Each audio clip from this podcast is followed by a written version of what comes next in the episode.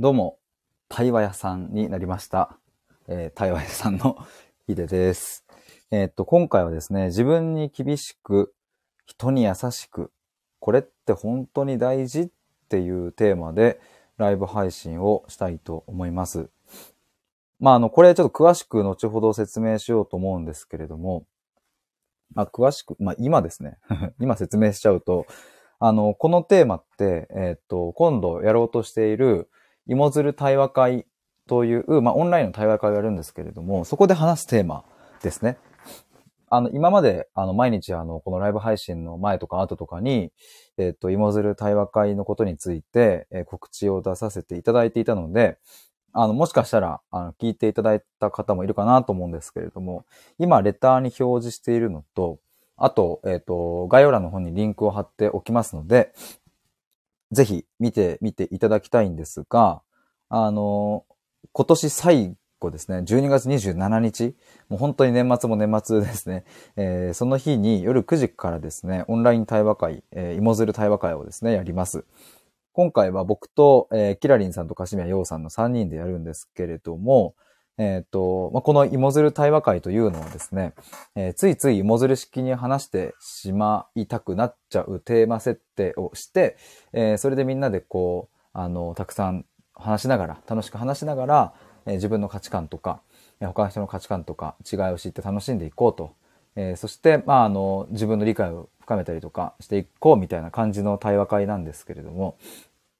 今までですね、このテーマっていうところを、あの、バシッとこれでいきますっていうのは告知のタイミングで言っていなかったんですけれども、実は今日、えーこのライブ配信の直前にですね、えー運営のメンバーで、えーテーマどうしようかっていうところを話していたんですが、えーこれに決まりました。そしてなんとですね、この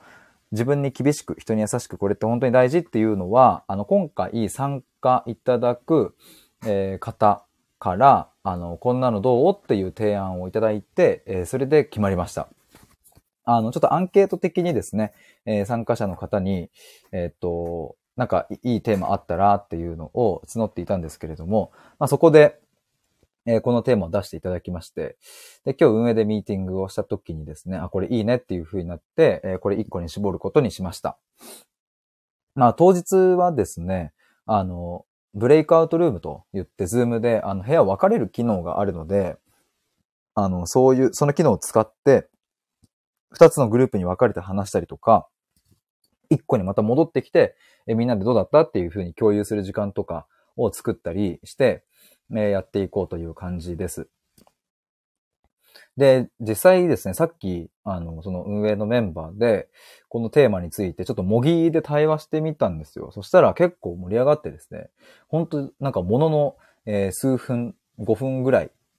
しかなかったんですけど、パッと話したらすっげえ盛り上がって、やっぱこのテーマ面白いなーっていう風になりまして、えーそしてもうこれに確定しました。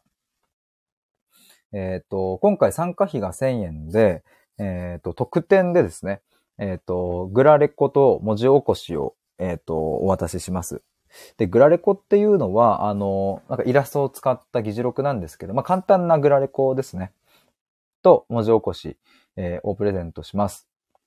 まあ、あの、今回、あの、まあ、すべてを、あの、全部を文字起こし、えっ、と、丸々っていううん風なところまでではないと思いますけれど、そこまでいけないと思うんですけども、あの、まあ、でもなんだろうな、最後皆さんで、えっ、と、感想を共有する時間とか、えっ、と、取りますし、なんか自分の言葉とかがね、なんか文字で、え返ってきたら結構いい思い出になるなと思いますので、えーぜひそんなのも楽しみにしていただけたらなと思います。えっ、と、もし参加したい方はですね、まだ空きはありますので、えー公式 LINE の方から、えっ、と、この芋づる対話会に参加したいっていうことを、えー一言メッセージくだされば、えっ、と、受付終了ですので、よろしくお願いします。まあ、ということで、えっ、と、まあ、本題というかですね、実際にこの対話会を、あの、するときに使うこの自分に厳しく人に優しく、まあこれって本当に大事っていうこのテーマをですね、まあ、なんか、あの、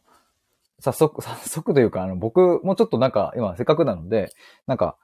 あの、話せればいいなと思うんですけれど、なんか実際の対話会ではこう、こういうテーマで話しますよっていうのが伝わればいいかなと思いまして。なのでぜひですね、なんか皆さんも、あの、人にあ、自分に厳しく、人に優しく、これって本当に大事っていうのなんかもしご意見あればコメントくださればと思います。潜って聞いていただいている皆さんもありがとうございます。ちょっとあの僕適当に喋ってるので、もしなんかコメントしたいタイミングあればご自由に言ってください。まあ、まず、まずね、この自分に厳しく、人に優しくって。もうこれよく言うよなってそういえば思いました。このテーマ。で、書いてる。なんか、自分に厳しく人に優しくってやっぱこれ大事だな、みたいなのって、なんかなんとなくあるじゃないですか。なんとなくじゃない人もいるかもしれないですね。中には。もう絶対そうしろっていう。もう自分にはとにかく厳しくあれって。でも人に厳しくするなみたいな。優しくしなさいみたいなのって、なんかもしかしたらね、例えば、なんだろう、親の影響だったりとか、うん、なんだろうな、あとは部活とかかな。なんか、そういう組織とかで上の人から言われたりとか、まあ、結構そういうのもあるのかなと思ったり、まあそもそもなんか日本の的な価値観として、やっぱ自分に厳しいっていう、なんかその人に優しくするかどうかは一旦置いといて自分に厳しくしなさいは結構ね、ありますよね。なんか我慢しろとかさ。とにかく耐えて耐えてっていう。それがなんか美学みたいな感じになってますし、まあもちろんそれもね、自分に厳しくすることでこう成長したりとかもあるので、別にそれが否定されるわけではないですけれども、まあ、なんかそれが一般的だなという感じを僕もしてて、なんか僕も野球部でしたけれど、なんだろうな、やっぱ自分にまず厳しくっていう、追い込め、とにかく追い込め、我慢して我慢して耐えて耐えて歯食いしばってっていう、そういう世界観だったので、まあ、この自分に厳しくっていうのはすごく、うん、僕の中にも、今はね、今でこそなんかこう、ほどけていきましたけど、ずっと僕を縛っていたなと思います。で、まあ、当時の野球部のことを振り返ればですね、あの、自分に厳しく人にも厳しくだったなと思います。結構その、なんだろうな、怒号が飛び交うというか、選手同士でも結構罵りあったり、練習中ですね。まあ、高めるためにみたいなのもありますけど、なんかね、おい、くそお前みたいな感じで言ったりとか、まあまあそういうのもあったし、結構そのみんなで追い込もうぜみたいなね。結構そうやばい部活でしょっていうとなんかみんなでほんと昭和の世界観でしたけど、えっ、ー、と、だから自分にも厳しく人にも厳しくっていうのが、まあ割と僕、当時高校生の時には当たり前だったかなと思います。でもなんかね、あの、これの、今僕どうかって言ったら、うん、自分に優しく、人にも優しくの方がなんかしっくりくるかな。とかっていうね、こういう話をさ、対話したら結構面白そうじゃないっていう。で絶対楽しいんですよ。てかさっき楽しかったんですよ、めっちゃ。だからなんかこういうのを今ね、話してた芋づる対話会で話したら多分本当に芋づる式にいろんな話が出てくるんじゃないかなと思うんですけど、どうだろう？なんか今聞いていただいている皆さんも、なんかその、この自分に厳しい、人に優しくみたいな、厳しく人に優しくみたいなの、これどう、どうなんですかね？これ大事なのかな？どうなのかな？でも大事だと言われる、かと言われれば、あ大事かもしれないなとも思ったりもするし、うん、でもなんか、僕の今は人にも自分にも優しくするみたいな感じの方がね、なんかそっちだなとも思ったりもするんですけど、でもなんか今話してて思うのは、まあ場面にも結構よるなと思って、うん、なんかね、あの自分が、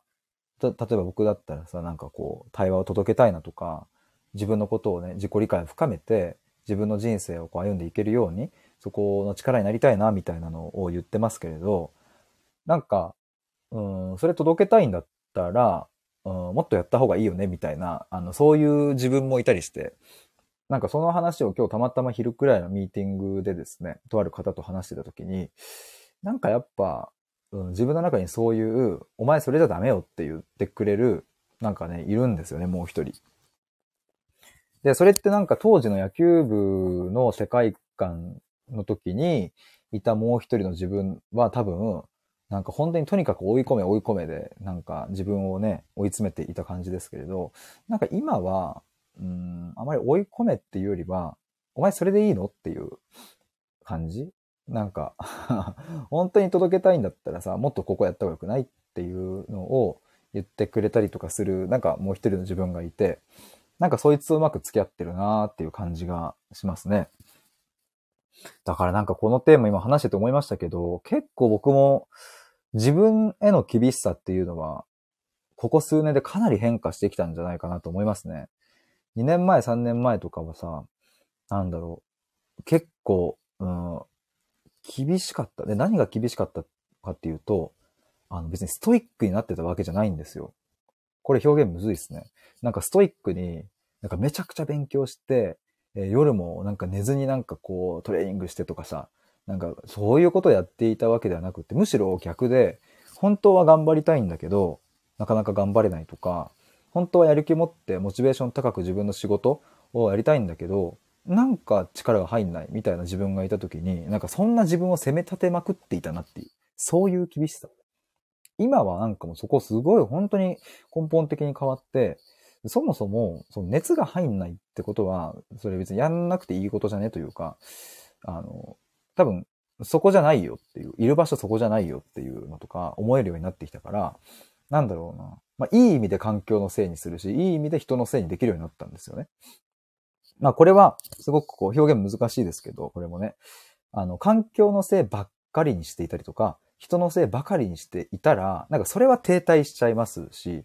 なんか、ずっとその人のせい、環境のせいにしていたらさ、なんか見えてくるものは見えてこないというかね、なんか道は開けないけれど、まあただ、なんか話してきたように自分に厳しくしてばかりだと、うん、逆にね、そっちの比重が、まあ、僕は大きすぎたので、まあそれはそれで苦しかったななんていうふうに思うんですけど、なんかそこがなくなったので、いや、これ環境のせいじゃね？っていう。これ大事っすね。なんか今思った。この前ね、もっちゃさんという方と、えっ、ー、と、もっちゃさんの方のチャンネルで、えっ、ー、とね、ちゃんと人のせいにするっていうことと、自己否定を終わらせるっていうテーマでお話ししたんですけれども、あのそう、人のせいせいにするって大事だよねっていう話をしたんですけど、で、なんか、それプラス、うん、環境のせいにちゃんとするも結構大事だなってなんかやっぱ、そう、これなんか過去の配信でも言った気がしますね。なんかよくさ、転職とかの市場とかでよく言われるというか、うーんと、なんだろうな。まあ上司が部下へのアドバイスとかで言うのかな。例えば転職しようとしている人がいたらさ、なんかお前、環境のせいにして仕事辞めたらお前またうまくいかねえぞとかさ、なんか、その、ここの環境でやっていけなかったお前が他の環境に行ってできるわけねえだろみたいなことを言ったりとか、結構そういうパターンってあると思うんですよね。だし、なんか、もしかしたら今聞いてくださってる方自身も、うん、なんかこの環境で頑張れない自分が他の環境に行ってもなとか、なんかこの環境が嫌だから転職するってすげえ言い訳だよな。それはなんか逃げだよなとかっていうふうに思った方もしかしたらいるかなとも思うんですけど。で、僕もね、よくそういうの思ってたんですよ。逃げだなとかっていうのは。でもなんか、あの、やっぱ環境って結局は超大事というか、あの、やっぱ合わないもんは合わないっていうのと、あとプラス、うん、ちゃんと自分が輝ける、ちゃんと自分の能力が発揮できる環境っていうのがやっぱりね、あの、あるっていう。あるし、なんなら作れるっていうこととかもこの1、年、2年で学んできたんですよね。だからなんか、ちゃんと環境のせいにして飛び出して逃げちゃうとかっていうのって結構ありだなと思って。みんなね、逃げると、この話もしたいですね。なんか、逃げっていう言葉ってさ、すごく否定的に捉えられる気がするんですけど、僕なんか逃げるってすごい大事な、あの、生存戦略的には超大事と思うんですよ、よく。僕たちはね、本能的にさ、例えば、なんかさ、うんと、大きな音が鳴ったら、わってなって、危険に備えるじゃないですか。とか、熱いもの触ったら、わって熱ってなってすぐ逃げるし、うんと、なんかじゃあ、車がビューンって飛び出してきたら、必死に逃げてね、引かれないようにってするじゃないですか。やっぱその生存、その死にたくないから、生きていきたいから、本能的にやっぱ逃げるっていうのって、人間が生き抜く上で非常に大事な、その手段の一個だと思うんですよね。逃げるっていう。そのなんか、動物の世界でもさ、例えば、あ、向こうになんかライオンがいるみたいになって、自分じゃ到底叶わないけど、いや、気合だみたいな。なんかもう、海賊王に俺はなる的な感じで、ライオンに立ち向かうぞみたいなことをやっても、もう絶対負けるじゃないですか、ライオンがいたら。その時にと取れる選択肢は、まあ、逃げるっていう。まあ、絶対逃げた方が生き残れるので、まあいいんですよね。でそういうのってなんかこう、危険みたいなところから逃げるっていうのは、まあそれは逃げた方がいいよっていうのは人間界でも一緒だとは思うんですけれど、なんかね、そういうこと、環境とか、仕事とか、なんかそう人間関係とか、なんかね、あと部活とかさ、そういうものにおいては、やっぱり我慢の精神が大事っていう、まあ、ここに通じますね。自分に厳しくあれと。環境のせいにするな。お前ができないからダメなんだ。自分ができないからダメなんだよっていう、なんかそっちが強すぎちゃって、なんか逃げるっていう選択肢がなんかまるで、なんかダメ、ダメ人間かのように、逃げてばかりでダメだねみたいな。いやいや違う。ちゃんと全力で逃げるこれ大事ですね。全力疾走で その環境から逃げるっていうことがよっぽど大事かな。なんか、恐る恐る、うまく逃げ、なんかこう逃げられないかな？いや、どうしようかな？やめようかな？やめないかな？とかじゃなくて、もう無理だもんは無理ってなって、もうすぐ逃げちゃった方がいいっていう。パワハラする人がいるんだったら、なんかそこに耐える必要なんかないし、なんか理不尽な要求ばかりしてくるんだったら、上司が。いや別になんかそんな逃げりゃいいしっていう。まあもちろんね、そこにはお金の問題だったりとか、じゃあどこに転職するの？っていう問題もついてくるので、まあ一概にね、全部が全部とは言い切れないですけれど、まあにしても我慢しすぎじゃないっていうのはあったりするので、なんか逃げるはね、結構大事だなと思うんですけど、でもやっぱり自分に厳しくしすぎるとですね、この逃げるっていう選択肢が、なんか、あの、取れなくなるっていう。これ結構怖いですね。自分に厳しくするんであれば、むしろやっぱ、自分に厳しく逃げた方がいいんですよね。なんか、何、なんかどう伝えればいいんだろうな。逃げるってやっぱり結構、うん、まあ確かに、なんだろうな、後ろめたさがあったりとか、うん、本当にこれでいいのかなって思いがあったりとか、うん、なんかまだまだ頑張れるんじゃないかと思ったりするからさ、逃げるって結構勇気がいると思うんですけど、そんな時にこそ自分に厳しくした方がいい。厳しく逃げる。自分に厳しくして逃げる。ぐっとこらえて。なんか悔しいかもしれないし、うん、なんだろう、さっき言ったように、本当はもっと頑張れるかもしれないけれど、もう無理だ。この環境無理だとかって思うんだったら、もう潔く逃げちゃうっていう。逃げるとまた道が開けてくるし、いろんな流れが舞い込んでくるので、なんかね、いや、すごい、まさかこの自分に厳しく人に優しく、これって本当に大事っていうこのテーマから、逃げるのが大事みたいな、なんか話にたどり着くとは思いませんでしたが。まあ、た、えっ、ー、と、こんな感じで、えっ、ー、と、こんな感じなのかわかんないですけど、まあ、当日、オンライン対話会、芋づる対話会の当日は、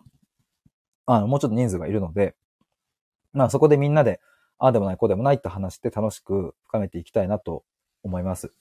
まあ、目的としてはですね、この芋づる対話会の目的としては、あの、考え方の違いを楽しみ、お互いの価値観を深く知ろうっていうところが目的で、まあみんなでね、あの、どうしてってなぜっていう視点を大切にしながら、あの、お互いのね、あ、そういう考え方するんだっていう違いを楽しんだりとかしながら、まあ、対話会を、対話していくという、うん、そんな感じですね。ああの、このテーマで、えー、お話しするので、もし、えー、ご興味ある方はですね、僕の公式 LINE の方から、あの、参加したいですとメッセージくだされば、あの、それで受付終了になります。もしなんかあの、質問とかあれば、あの、その質問も公式 LINE の方から、えー、些細なことでも大丈夫なので、